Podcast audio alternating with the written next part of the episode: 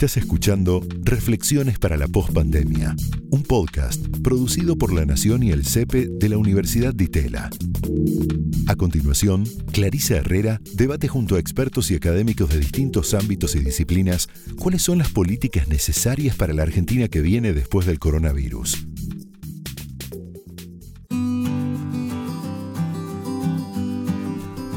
Hola.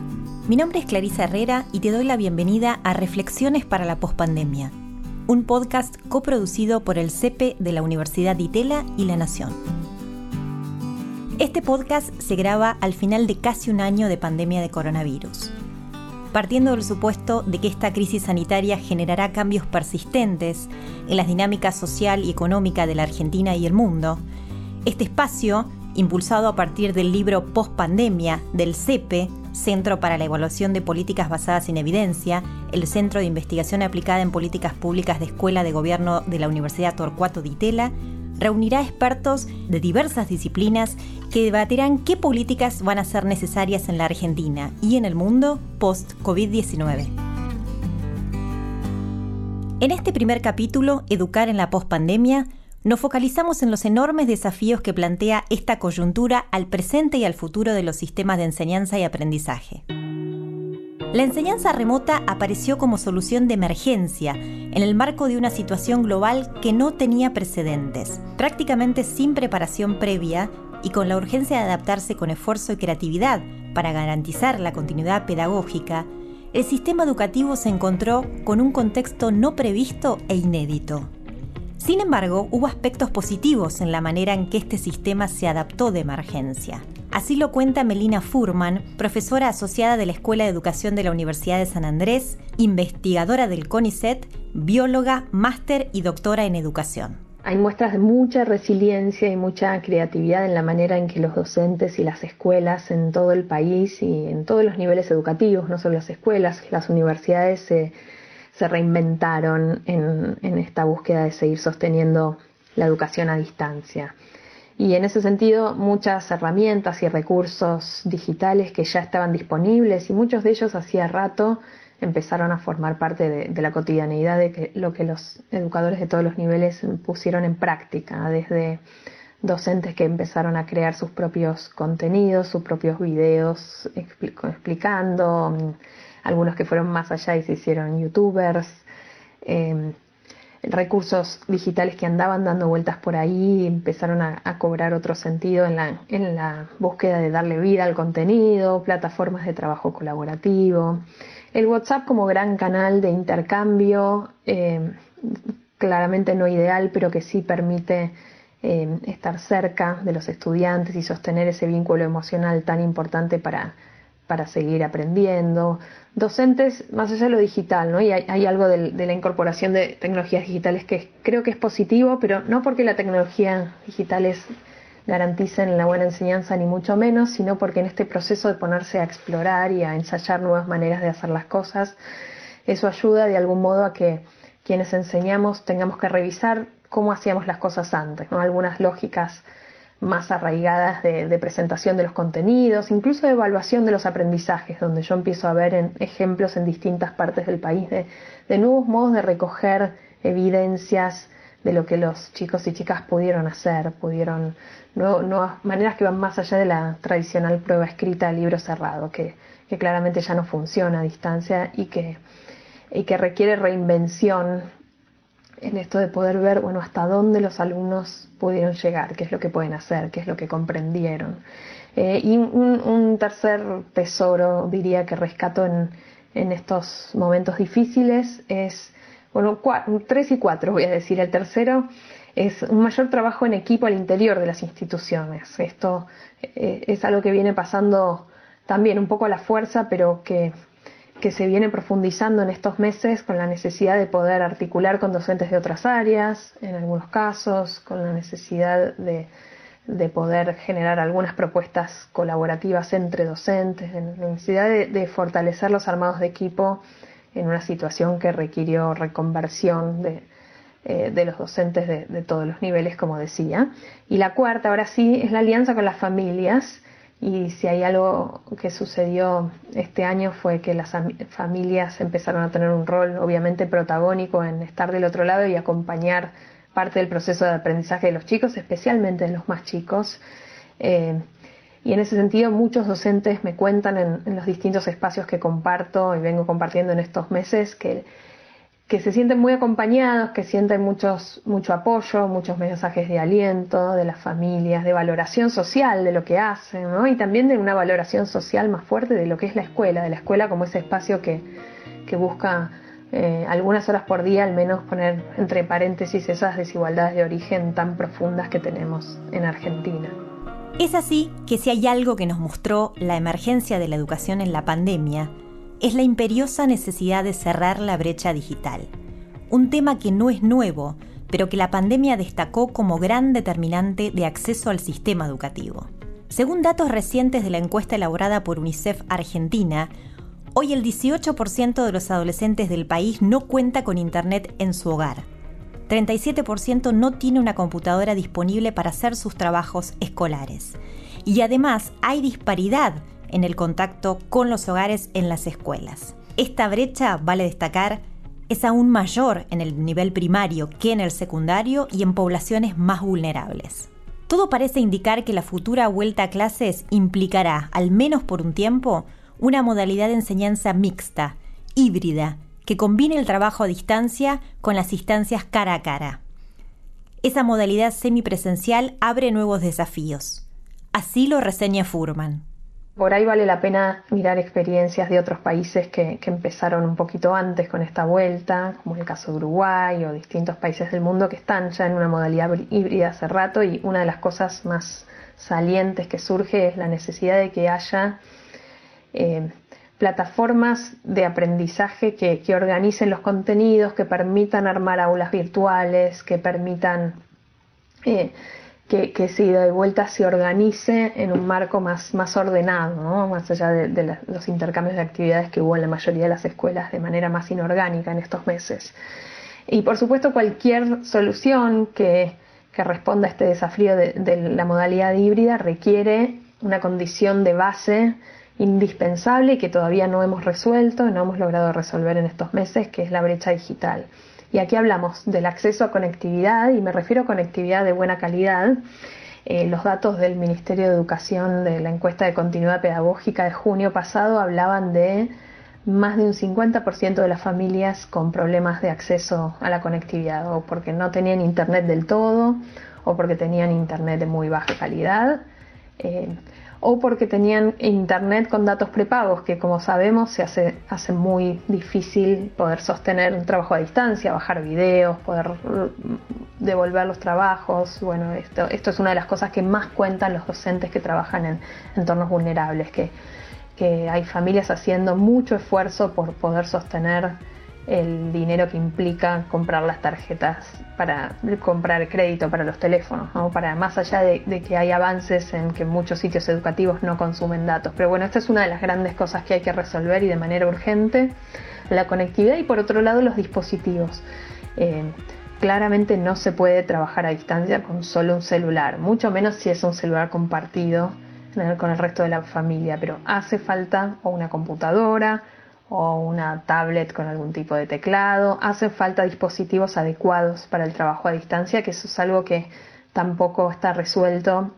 Eh, de vuelta, este, esta misma encuesta del Ministerio de Educación hablaba de, más de la mitad de las familias sin, sin, una computadora o algún dispositivo adecuado para sostener el trabajo remoto. Entonces, esfuerzo ahí de los gobiernos, acuerdo con las empresas, inversión, mucho, mucho que hacer y que hacer de manera urgente para eh, poder, poder responder a este desafío ya que, va a seguir existiendo por los próximos meses por lo menos que, y que necesitamos de aquí en adelante tener resuelto.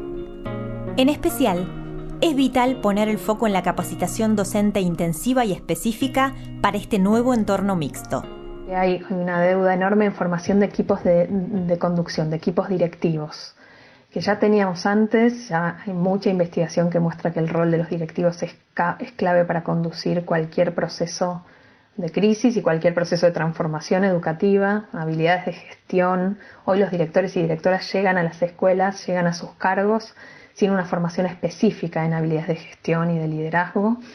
Y uno de los desafíos de esta modalidad eh, híbrida es poder, poder ordenar, poder tener una comunicación clara y sostenida con las familias, con toda la comunidad educativa, poder, eh, poder pensar los procesos y, las maneras de organización de la institución y los grupos de, docentes con, con, este, con una lógica que, funcione y, poder, poder sumar todos a, todos los docentes, al equipo docente, al esfuerzo que va a implicar la modalidad híbrida. Entonces ahí creo que hay, un, foco importante en la formación, en este caso de equipos directivos, y respecto de la formación docente, creo que un aspecto clave va a ser eh, cómo, priorizar aprendizajes esenciales, cómo, diagnosticar, cómo vuelven los estudiantes cuando vuelvan a la escuela, sobre todo aquellos que tuvieron menor conexión con la escuela en 2020, en estos meses eh, para, para, poder, para poder armar estrategias concretas de,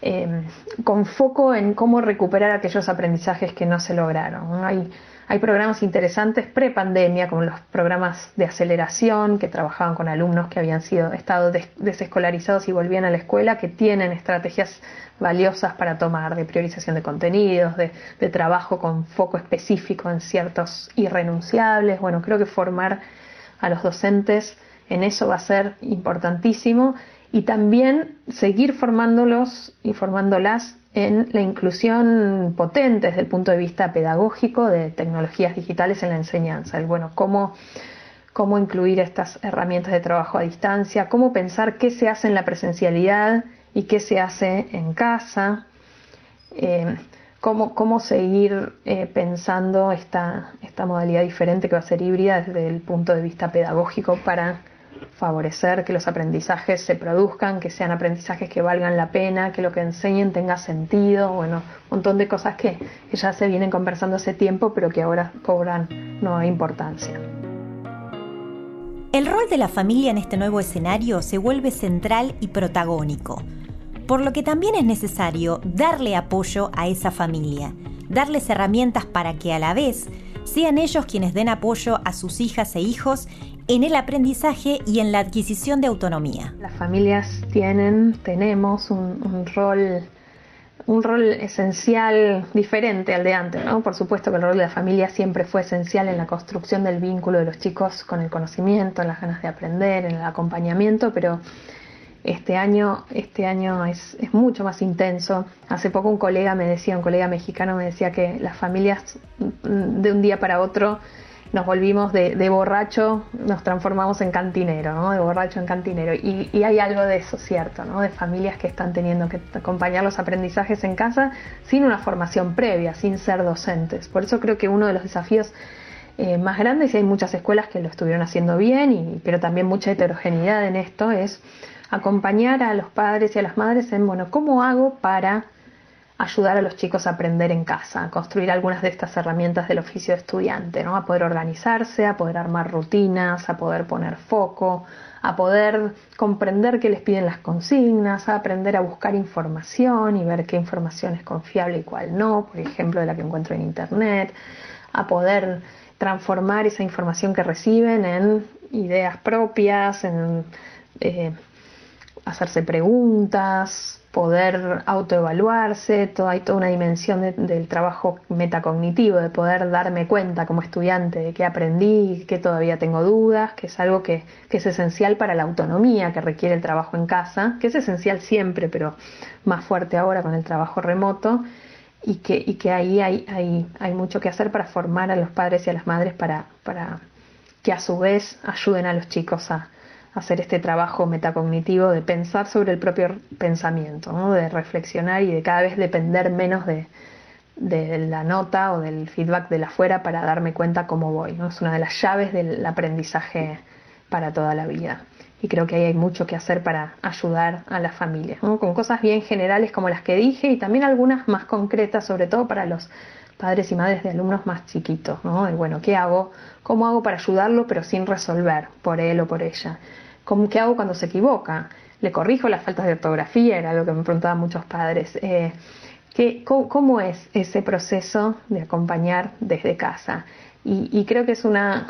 Eh, es, algo que en general nunca se hizo, porque por ahí no hacía falta, eh, pero que, ojalá que en la medida que, empiece a tomar forma puede ayudar a que haya una alianza mucho más fuerte. Justamente, la cuestión del espacio compartido devino uno de los temas centrales al pensar la educación virtual. A partir de la pandemia, el aula es la pieza clave que no podrá dejarse de lado. Específicamente nos referimos a los vínculos sociales que se desarrollan en este espacio, que son uno de los motores esenciales para que sucedan los procesos de enseñanza y aprendizaje. Y es que el aula, a pesar de ser un formato que no sufrió cambios sustanciales en la historia reciente, sigue haciendo pleno sentido en la estructura educativa. Lo reflexiona de esta manera Cecilia Calero, directora del área de educación de UTDT, investigadora del CONICET y del CEPE y doctora en ciencias biológicas. Creo que cuando uno piensa en el aula que, no se modificó, está pensando en una estructura física, ¿no? Seguimos pensando en un espacio de cuatro paredes, con bancos de un lado, con un pizarrón del otro, una cosa que, marca tal vez alguna estructura un poco verticalista, pero el aula es mucho más que eso. Eh, cuando uno piensa en, el aula eh, y sin, sin pensarlo de una manera romántica, sino más bien general, está pensando en, una estructura social eh, que ocurre en esos procesos de aprendizaje. un lugar de contención, un lugar que debería ser de cuidado, un lugar en donde uno no debería tener miedo a equivocarse, un lugar en donde uno adquiere un mundo nuevo de contenidos que no tenía antes de entrar y un lugar en donde esos contenidos son compartidos, eh, en donde los procesos de, aprendizaje se vuelven colectivos, en donde no soy solamente yo, sino que están todos esos otros y esas otras que me acompañan en ese proceso de estar aprendiendo. Y hay alguien que nos guía, ¿no? que sirve como de, como de estructura, que va marcando eh, mediante juego, mediante estructura, mediante contenido, eh, ese proceso que se va dando. Entonces el aula se vuelve no solamente cuatro paredes, bancos y, cosas materiales, que, tal vez es cierto que, uno incluso podría pensar en, cambiarlo, em, el aula es mucho más. El aula es un espacio vivo que uno lo puede ver cómo va cambiando, cómo va mutando, cómo se va desarrollando a lo largo de cada año escolar, que empieza siendo de una manera y que termina siendo de otra. De nuevo, porque no solamente los contenidos de conocimiento que se van intercambiando van modificándose, sino que también los procesos cognitivos eh, eh, de, cognición social van haciéndose diferentes.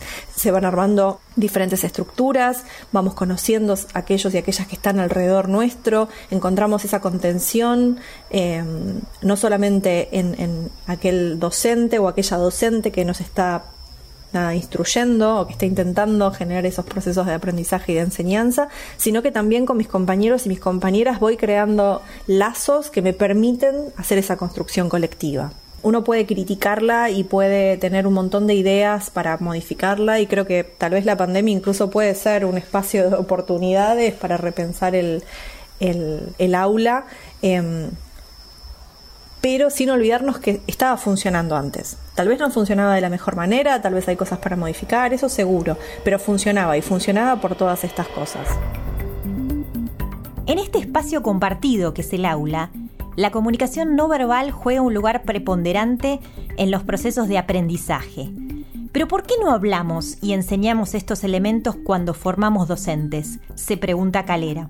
Creo que muchas veces lo que sucede es que se olvida como, como parte central de la comunicación, entonces uno pone mucho foco en lo que está diciendo con sus palabras, que por supuesto es importante, pero se olvida que gran parte del contenido que nosotros transmitimos no es a través de lo que estamos diciendo con nuestras palabras, sino lo que estamos expresando y diciendo incluso con todo el resto de nuestro cuerpo. Cuando uno piensa en comunicación no verbal, en general piensa en algunos tipos de gestos muy específicos ahí podemos ver que esos son como la, comunicación no verbal que tal vez es la más clásica, ¿no? que es hacer un gesto icónico que tiene un contenido de conocimiento y que es transversal y que todos entendemos. Pero lo que tenemos que tener en cuenta es que la comunicación no verbal es significativamente importante, no solamente por esos gestos por ahí más clásicos que uno conoce o tiene en su cabeza. La comunicación no verbal también es todo lo que se llaman las claves ostensivas. Las claves ostensivas tienen que ver con el tono de voz con el cual nos comunicamos, los contactos visuales, eh, con la posición de nuestro cuerpo en el momento en el que estamos pasando la información. Todas esas cosas forman de alguna manera un canal comunicativo que permite que uno por ahí meta palabras y meta gestos. ¿no? Entonces yo marco que te estoy por decir algo, que soy un emisor, que tengo algo relevante y que vos deberías ser un receptor de este mensaje porque yo creo que esto es relevante para vos. Todo eso lo hace la comunicación no verbal.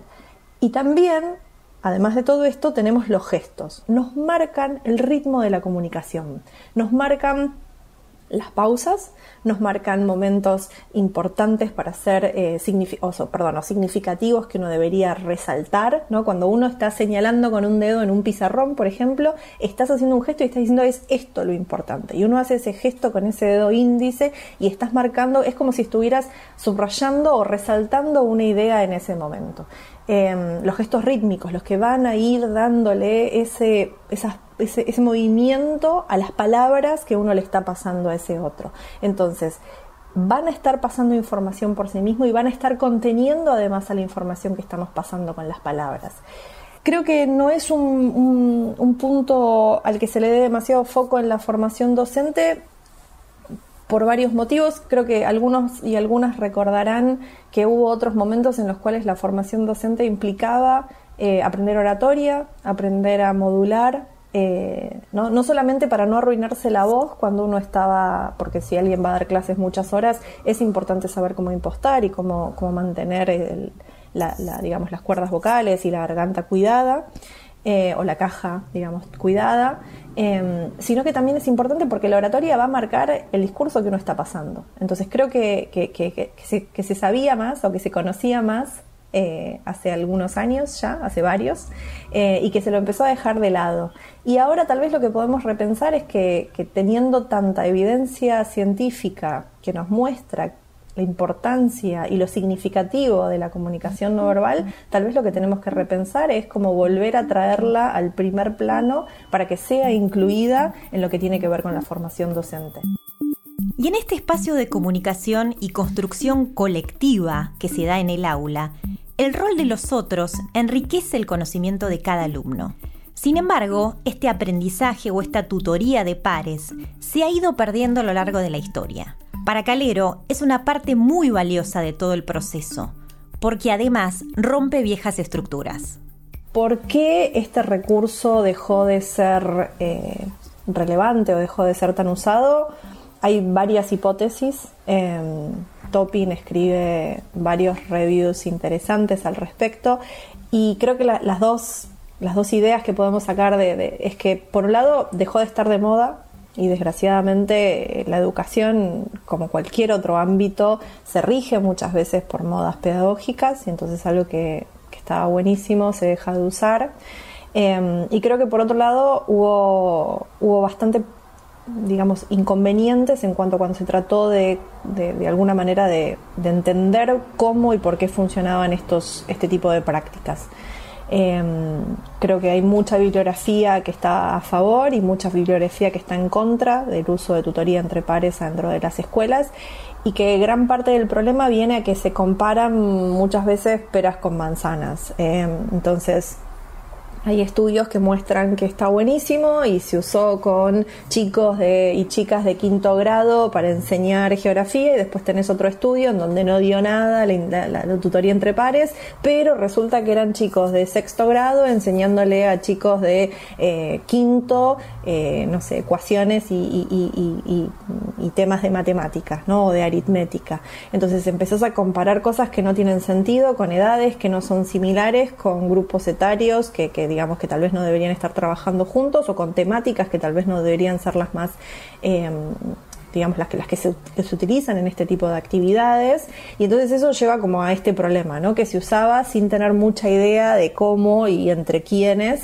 Y además en, em, con datos que vienen de otros países, ¿no? Con, con, muy poco, casi nula investigación hecha, o, digamos, muy poca y eh, poco actual, hecha en nuestro país. Entonces creo que ese es uno de los grandes problemas y una de las grandes razones, o dos de las grandes razones, porque esta práctica fue como perdiendo peso dentro del aula.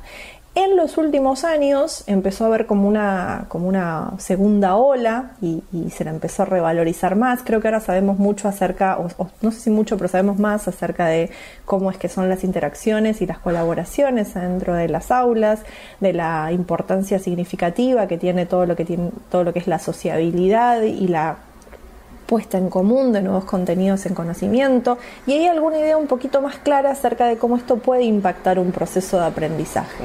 Em, esto de pasarle información al otro podría tener un impacto significativo en mi propia construcción de conocimiento. Entonces creo que hay como una, como una segunda vuelta a tratar de entender cómo es que estos procesos funcionan y ver cómo los podemos traer al aula. Em, en particular forma parte de mis líneas de investigación y para mí es una actividad que es mm, digamos que debería ser digamos si puedo dar una opinión mucho más utilizada dentro de las aulas Em, nosotros tuvimos varias investigaciones, o sea, tenemos un par de investigaciones, eh, una ya publicada y una en proceso de ser publicada, que muestran que la interacción genera que ese otro o esa otra que está aprendiendo de un par realmente adquiere esos contenidos de conocimiento, pero que los adquiere de una manera distinta que si las, las, hubiese adquirido de un adulto. Y creo que ahí está el punto y creo que ahí está la cosa que es interesante para explorar. Cuando uno aprende de un par, aprende esos contenidos de conocimiento, al parecer, de una manera distinta eh, en cuanto a cómo es esa apropiación de ese nuevo contenido de conocimiento que cuando uno está aprendiendo de un adulto. Cuando uno aprende de un adulto parece ser mucho más cauteloso después en el uso de esa información y cuando uno está aprendiendo un par parece que uno es más aventurero y, digamos como que se siente un poco más libre con ese nuevo contenido de conocimiento. Y creo que eso es interesante, sobre todo porque muestra que no es una cosa o la otra, no es que decimos, bueno, no necesitamos docentes porque total hay pares, ¿no? Eh, ni muchísimo menos, sino que creo que pueden ser actividades complementarias que enriquezcan el proceso de aprendizaje. Y para mí ahí es donde está lo, importante.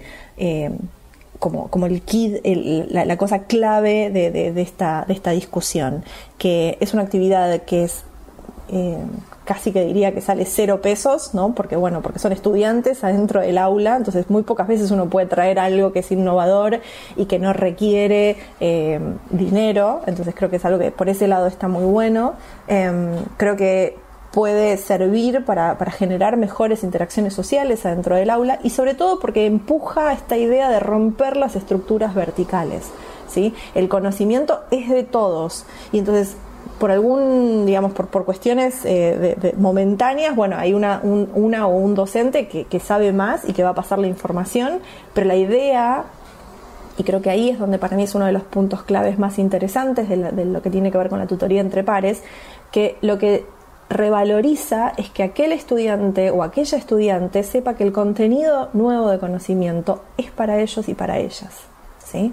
Y que para mí como docente es de las cosas más lindas. O sea, yo te enseño y te cuento y te paso todo esto que sé porque quiero que ahora sea tuyo. Y quiero que sea tuyo y quiero que vos puedas usarlo, manipularlo, cambiarle cosas, sumarle cosas, sacarle cosas, ¿no? Es como si le estuvieras dando no sé, algo como, como, algo que puede ser la base de un montón de cosas nuevas, este, pero sobre todo que es algo tuyo. Si yo ya lo tengo, yo ya lo aprendí, ya lo sé. Ahora el tema es qué vas a poder hacer vos con todo esto nuevo.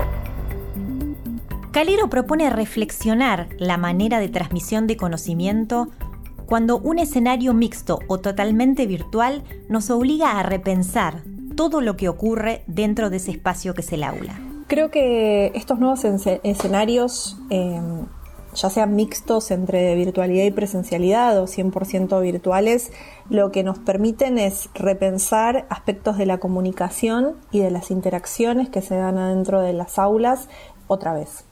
Eh, por un lado, creo que la, virtual, la parte virtual nos hizo repensar e incluso entender algunos de los procesos de comunicación no, verbal que no estábamos teniendo en cuenta o que dábamos por sentados adentro del aula.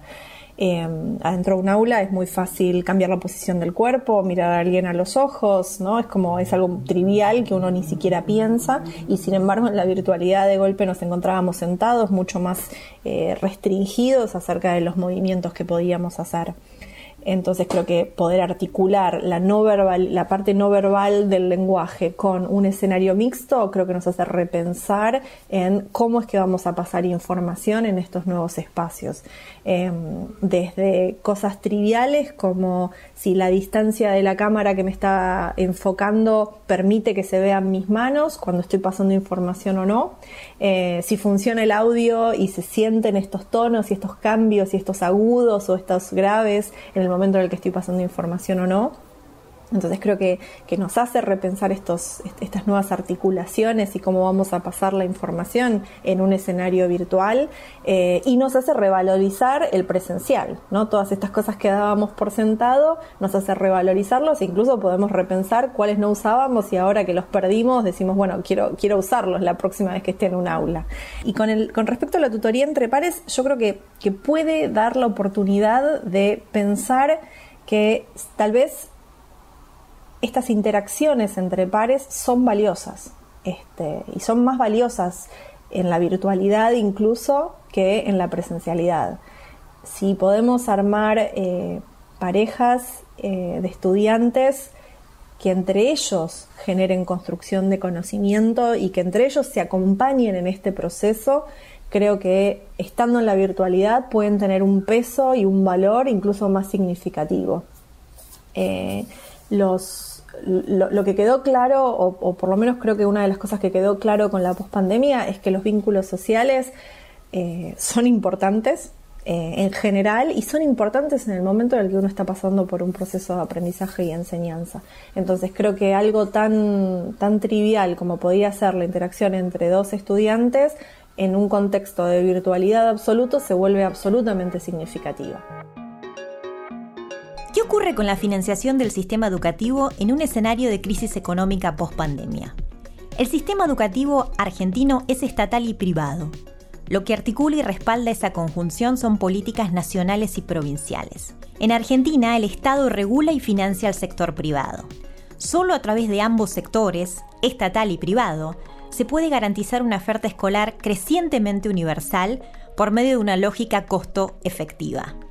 Pero ¿qué ocurriría si los efectos de la crisis económico-sanitaria afectaran lo delicado de este equilibrio?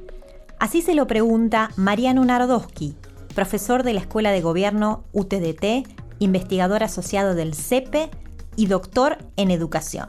La crisis financiera del sector de la educación privada en un escenario de pospandemia en el año 2021 eh, va a traer aparejado un escenario muy complicado, eh, básicamente de posibles distorsiones eh, y sobredemandas en el sector público. Es decir, la educación privada en la Argentina existe no solamente porque es una respuesta alternativa a demandas de familias, cuestiones culturales o incluso de autosegregación socioeconómica, sino que es un, es una oferta efectiva en términos de la educación pública, en donde algunos sectores sociales, incluso con una pequeña ayuda estatal representada por los aportes, eh, financia su, su, propia educación, haciendo que los recursos estatales masivamente vayan a los sectores de menores recursos.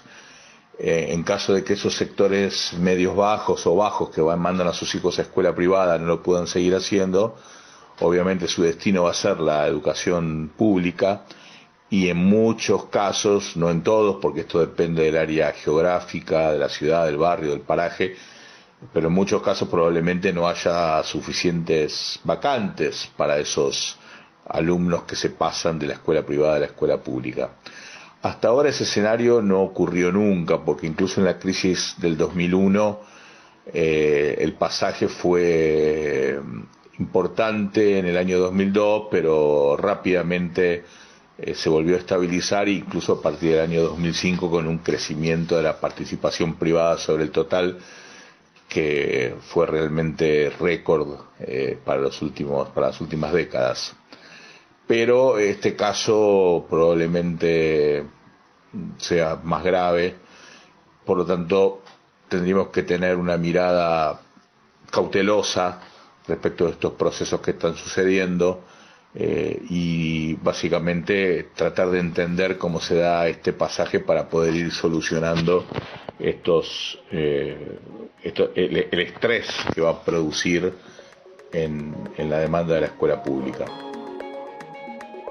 Un escenario de crisis acentuaría las desigualdades ya existentes al acceso de este sistema, por lo que se hace necesario tomar medidas destinadas a mitigar de alguna manera estos impactos. El Estado tendría que tratar de ayudar a, solucionar, no, solo para mantener la iniciativa privada, que esto ocurre con cualquier sector de la economía, yo estoy pensando más bien en garantizar el derecho a la educación de, los chicos de la escuela privada que van a tener que pasar a la escuela pública y los chicos que están en la escuela pública que van a eh, recibir más compañeros y probablemente no haya espacio para poder albergarlos. Narodowski plantea que este momento aparece como un punto de inflexión para reflexionar sobre qué tipo de políticas públicas queremos para garantizar la oferta educativa pospandemia. Bueno, parece interesante esta situación para poder eh, intentar comenzar a transparentar los fondos eh, que el Estado Nacional le transfiere a las escuelas privadas, pero también para transparentar los fondos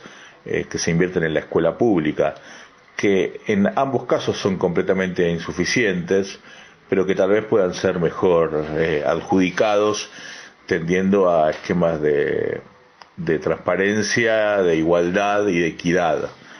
Eh, hoy no es que necesariamente esos criterios no existan, sobre todo en la asignación de recursos a las escuelas privadas, pero después de tantos años de acumulación de decisiones posiblemente se presenten algunas distorsiones. Eh, lo mismo ocurre con el caso de la educación pública, donde todo el presupuesto va a parar a salarios docentes. Eh, pero evidentemente hay algunas, algunos problemas también ahí, sobre todo porque en la Argentina lamentablemente no tenemos un encuadre legal que implique un piso de financiamiento por alumno y por escuela, sino que el financiamiento es directamente a la oferta, eh, incluso centrados básicamente en el salario docente.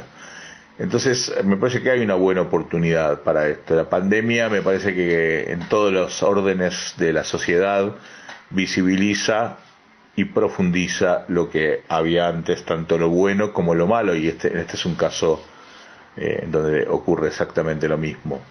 Me parece que hay un punto central acá, que es que la Argentina se tiene que plantear alguna vez, y tal vez el 2021 sea un buen año para hacerlo, no lo sé, qué clase de sistema educativo quiere eh, estamos dispuestos a, que la educación privada siga eh, incrementándose cada vez que la clase media tiene un dinero más en el bolsillo y vamos a aceptar que se pase cuando hay una crisis.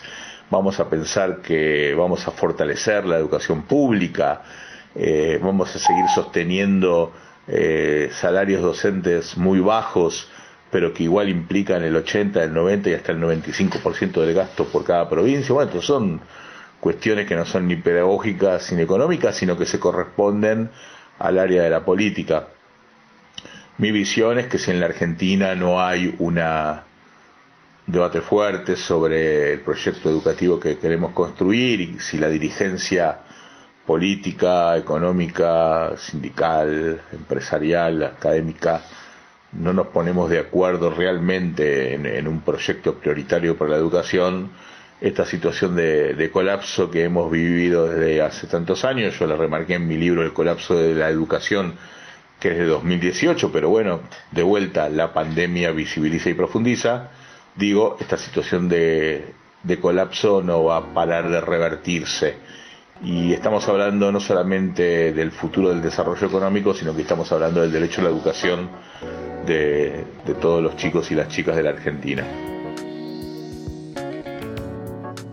Si miramos el territorio de la educación universitaria, la irrupción del COVID-19 provocó el inmediato cierre de las más de 20.000 instituciones que forman parte del sistema global de educación superior. Sin embargo, podemos decir que bajo la modalidad virtual, las universidades argentinas continuaron su función de educar.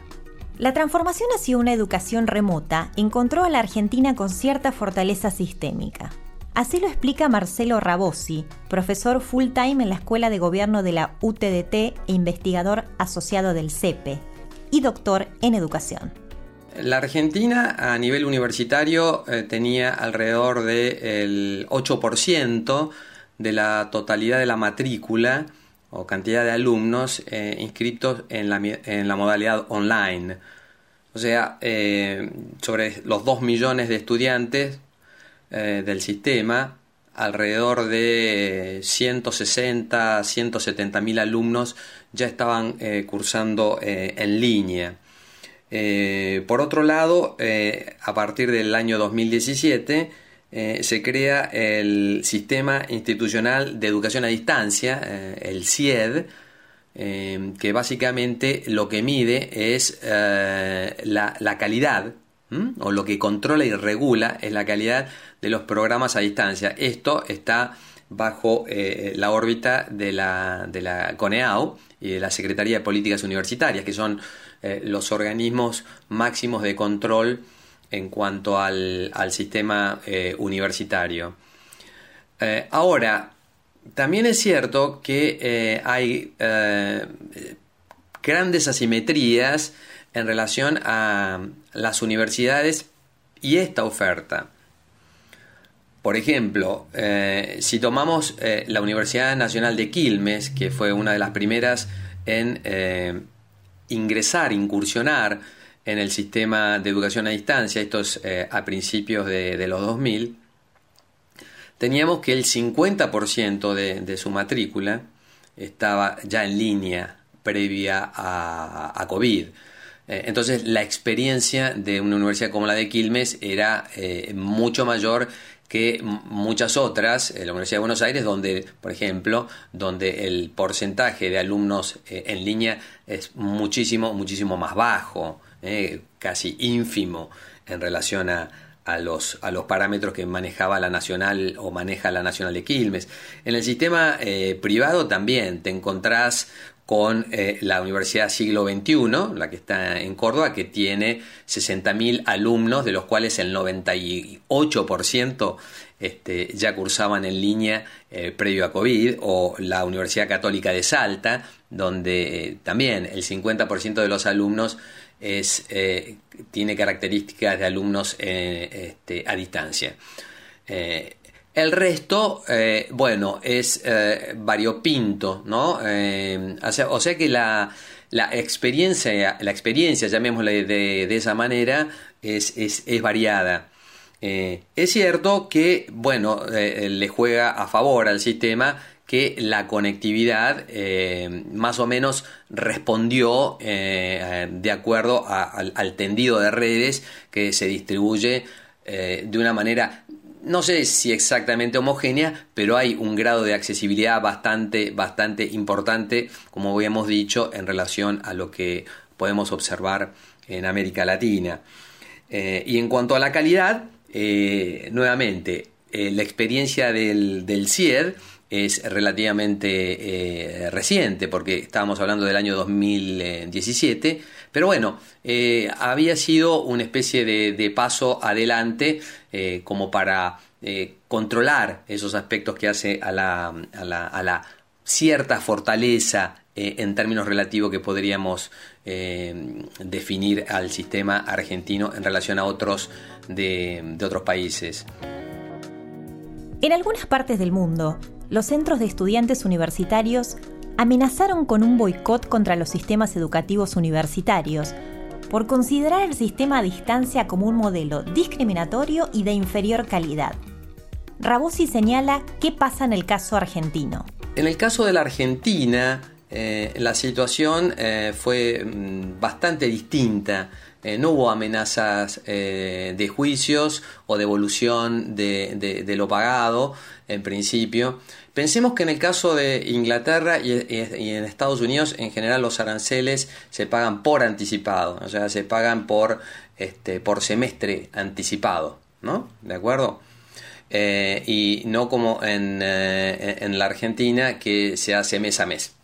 Entonces, digamos, las demandas iban por la, por la totalidad de un semestre pagado por, por adelantado. Eh, pero el caso argentino, eh, el ministro Trota eh, sugirió que las universidades suspendieran las clases y que los exámenes, digamos, recién se tomasen en el segundo semestre, estamos hablando de 2020, ¿no? Cuando se volviese a cierta normalidad. la cosa no ocurrió de esa manera, digamos, las autonomías universitarias, o sea, la, universidad eh, se rige bajo el concepto de autonomía y de esa manera la, tiene independencia de criterio. ¿eh? O sea que lo que le ordena, entre comillas, el ministerio puede o no cumplirlo porque la ley eh, ampara a la universidad para este, tomar sus propias decisiones.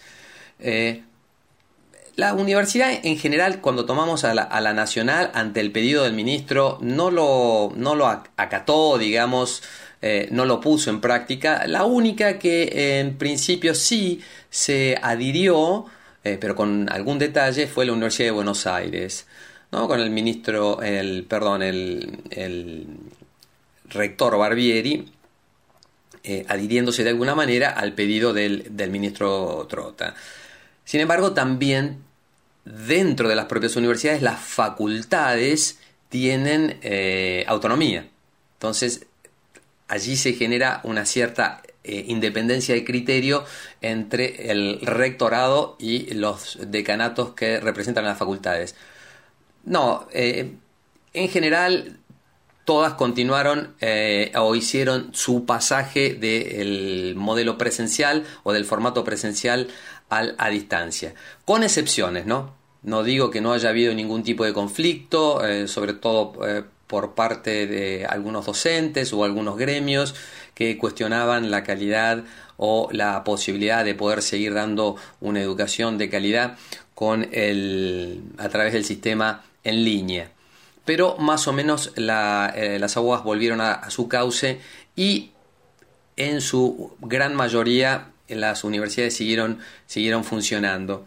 El caso de las universidades privadas, que en la Argentina representan el 20% de la totalidad de alumnos, ¿eh? el sistema cuenta con 2 millones de alumnos, el universitario, de los cuales eh, 400.000 alumnos, 450.000 alumnos va al sector eh, privado.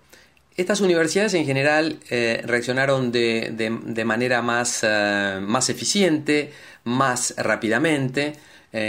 También tenían bastante más en juego, ¿no? El, financiamiento de las universidades privadas se hace básicamente a través del cobro de aranceles, en un, entre un 85 y un 95% de del ingreso de las universidades privadas es, es explicado por, por el, el, cobro de las cuotas a los, a los alumnos. Em, así que eh, desde ese punto de vista, eh, el sistema argentino universitario respondió eh, de manera bastante eficiente, un poquito más rápido el, privado que el público.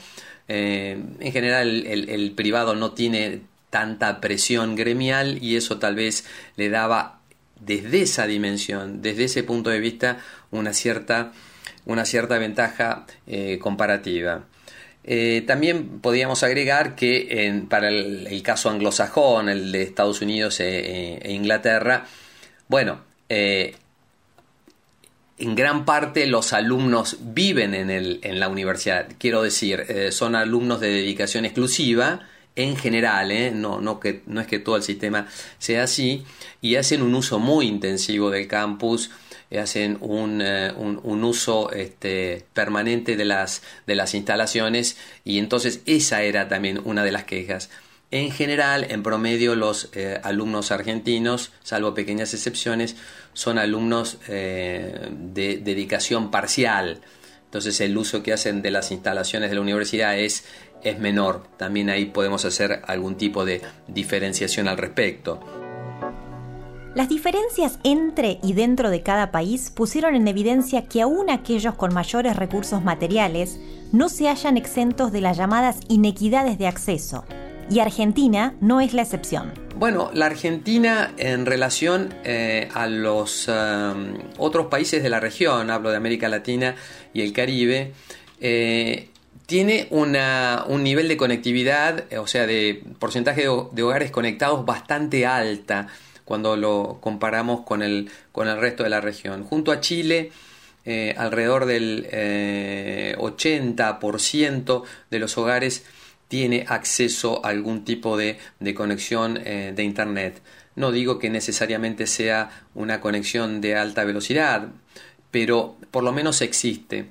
También está la, otra, la otra cuestión, ¿no? que existe o tenemos eh, conectividad en un hogar, pero hay una sola computadora o dos, o eh, en ese mismo momento la demanda por el, por, el, por el equipo es de más de una persona. Y aparte, convengamos que el celular, por más este, inteligente y que este, uno lo piense como, como, una, como una herramienta alternativa a la computadora, en el caso de eh, la educación, este, en el proceso de enseñanza y aprendizaje, no es tan eficiente. O sea, los resultados en general que da una computadora en este proceso de enseñanza y aprendizaje son mucho más, más efectivos. O sea que no hay un, reemplazo. Rabosi señala que si bien el sistema universitario argentino ha demostrado capacidad de reacción y fortaleza académica, las instituciones sufrirán el impacto económico de la crisis. Yo diría que desde lo económico eh, la, pandemia para las universidades eh, va a ser un fenómeno, bueno, por supuesto que se va a sentir. Eh, la Argentina ya viene de dos años previos de recesión económica, Mm, del 5% acumulado en 2018 y 2019 y este año el producto va a estar cayendo alrededor de 12-13%. Evidentemente, para el caso de las públicas, que dependen en un 90-95% de fondos este, estatales, eh, evidentemente eh, las aspiraciones ¿no? Eh, reales y, justificadas de mayores fondos van a tener que pasar a un segundo plano, digamos. La cuestión es tratar de mantener en funcionamiento las, instituciones. Para el sector privado, por otro lado, que también depende en un 95%, pero en este caso de, dinero a través de las, de las cuotas, eh, también van a tener un, impacto. Evidentemente, el, poder de compra de los salarios va a caer fuertemente. Entonces va a tener que haber una especie de, readecuación. Eh, si comparamos el, sector eh, privado puntualmente con respecto a lo que estamos observando en América Latina, eh, hay una cierta fortaleza desde lo financiero en, relación a lo que ocurre en Brasil, en Chile, en Perú, en Centroamérica. Digamos, en la Argentina el sector privado no se expandió tan fuertemente como en esos, como, como en esos países. Habíamos dicho que el 20% son universidades este, privadas en cuanto a cantidad de alumnos contra un 50% de la región. Eh, y eso tiene que ver con un Estado que eh, acotó la expansión del sector privado y eh, sobre todo veló por la calidad de las instituciones privadas. O sea que proyectos institucionales, proyectos académicos de que no tuviesen cierta, cierta calidad, cierto sustento también desde lo financiero, no fueron aprobadas eh, como, eh, como universidades, o sea que no pudieron ofrecer y no pudieron abrir como tal. ¿De acuerdo? Así que desde ese punto de vista seguramente el sistema va a poder este, responder con ciertos eh, altibajos, con cierta turbulencia Inclusive algunas universidades han tenido que recurrir a, un cierto pequeño salvataje por parte del, Estado, pero no, no son casos este, demasiado significativos como lo que se está observando en parte de la región e inclusive en los Estados Unidos, donde hay este, un peligro de cierre. Eh, donde hay universidades que ya han cerrado o que se han tenido que fusionar con otras para poder seguir brindando eh, el sistema digamos el servicio educativo. La utilización de la alternativa remota se presenta como una gran oportunidad para continuar el por ahora incipiente desarrollo de internacionalización de las universidades argentinas. Así lo analiza Rabosi. Es cierto una, una buena oportunidad alrededor del 10%, un poco, no, 10% no, alrededor del 5% de la matrícula en universidades argentinas es internacional, es extranjero. O sea que no es, no es tan grande. Eh, pero tampoco en el mundo es demasiado, salvo los casos de Australia o el caso de Inglaterra, donde por ahí superan el 20 o 30%. Em, en el caso de Argentina, y como en la región, también no, no, no nos diferenciamos demasiado, el 90-95% son alumnos, ¿eh? son em, estudiantes de países eh, latinoamericanos. Desde ese punto de vista, posiblemente podamos y utilizando el, sistema eh, remoto, más la cierta buena reputación que mantiene eh, la Universidad Argentina, y estoy hablando no solamente del sector público, sino también del sector privado, creo que se puede aprovechar este, esa cierta ventaja comparativa. Yo también lo que digo es que eh, va a tener un cierto auge la, la oferta de microcréditos, ¿eh? con microcredenciales. Me estoy refiriendo a eh, pequeños cursos cortos de universidades que podrían asociarse con algunas eh, empresas de nombre reconocidas para formación dentro de lo que se conoce como extensión universitaria, digamos, no eh, para estudiar durante 4, 5, 6 años una carrera completa, pero sí para capacitaciones puntuales. Ese tipo de, microcréditos, como yo las llamo, eh, puede ser una buena oportunidad para las universidades para reconvertirse y tener, bueno, una, una, suerte de ingreso extra para poder este, fortalecerlas eh, financieramente. De esta manera, se puede anticipar para la pospandemia un crecimiento de un modelo híbrido de enseñanza y aprendizaje, en donde la virtualidad se legitime como una alternativa de calidad, hasta este momento cuestionada, y que así se complemente con las actividades presenciales que eventualmente volverán a dominar el panorama.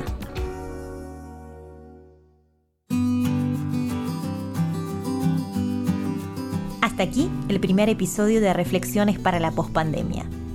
Los invitamos a suscribirse al podcast para no perderse ningún episodio.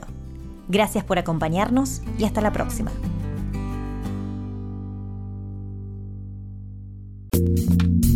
Esto fue Reflexiones para la Postpandemia, una producción de La Nación y el CEPE de la Universidad de Itela.